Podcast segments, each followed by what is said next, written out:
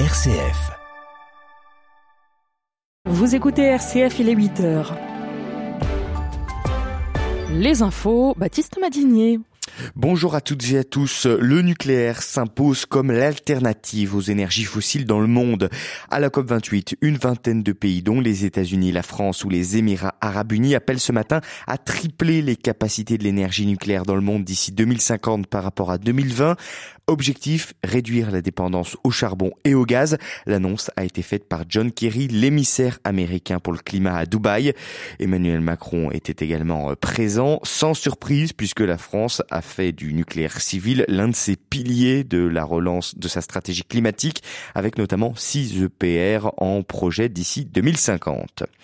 Après son déplacement euh, à Dubaï pour euh, prononcer notamment un discours hier à cette COP, Emmanuel Macron doit se rendre au Qatar pour évoquer la situation entre Israël et le Hamas avec l'émir du Qatar, car les bombes pleuvent de nouveau sur Gaza depuis hier. L'armée israélienne annonce ce matin frapper des cibles militaires du Hamas dans l'enclave palestinienne. Selon euh, son nouveau bilan tombé il y a quelques minutes, le Hamas assure qu'au moins 240 personnes euh, sont mortes à Gaza depuis la fin de la trêve. Hier, dans la soirée, l'État hébreu a confirmé de son côté la mort de cinq otages.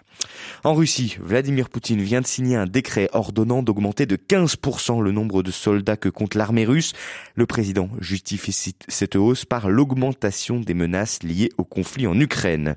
Une annonce qui intervient alors qu'hier, les services ukrainiens sécurité affirmaient avoir mené deux opérations de sabotage sur des trains transportant du carburant à l'extrême-orient russe, à plus de 5000 km de l'Ukraine. À Madagascar, réélection d'Ange Rajolina, euh, elle est confirmée. La haute cour constitutionnelle a validé cette victoire contestée. C'est le président sortant donc qui s'impose pour un nouveau mandat de 5 ans. En France, un 20e 49-3 pour Elisabeth Borne. La première ministre l'a déclenché à, à l'Assemblée nationale hier après-midi pour obtenir cette fois l'adoption définitive sans vote du projet de budget de la sécurité sociale 2024. Sans surprise, Henri hein, une nouvelle mention de censure a été déposée par le groupe LFI.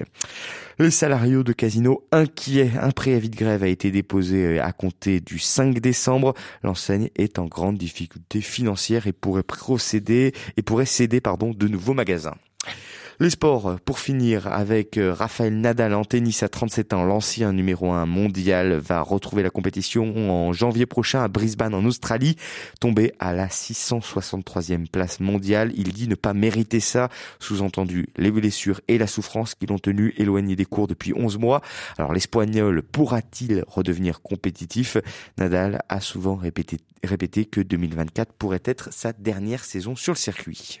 Merci Baptiste. Allez, à 8h30, nous retrouverons la rédaction de RCF et cette fois-ci, eh bien, euh, ce sera pour l'invité du week-end. Voici la météo. Vigilance orange, neige et verglas en cours pour la Loire, l'Isère, la Savoie, la Haute-Savoie et l'Ain. Autre vigilance orange, mais pour le vent cette fois-ci, tempétueux en Corse aujourd'hui. Cet après-midi, le soleil brillera sur les trois quarts du pays, mais les températures restent glaciales. Il fait moins 2 à Metz, moins 1 à Bourges et Strasbourg, 0 à Limoges, Aurillac et La Rochelle, 1 à Chalon-sur-Saône, 2 à Gap et Brest, 4 à Montélimar, 7 à Montpellier, 8 à Marseille et 13 à Ajaccio. Demain, soleil voilé dans le sud, ciel gris dans le nord, sauf dans le Grand Est.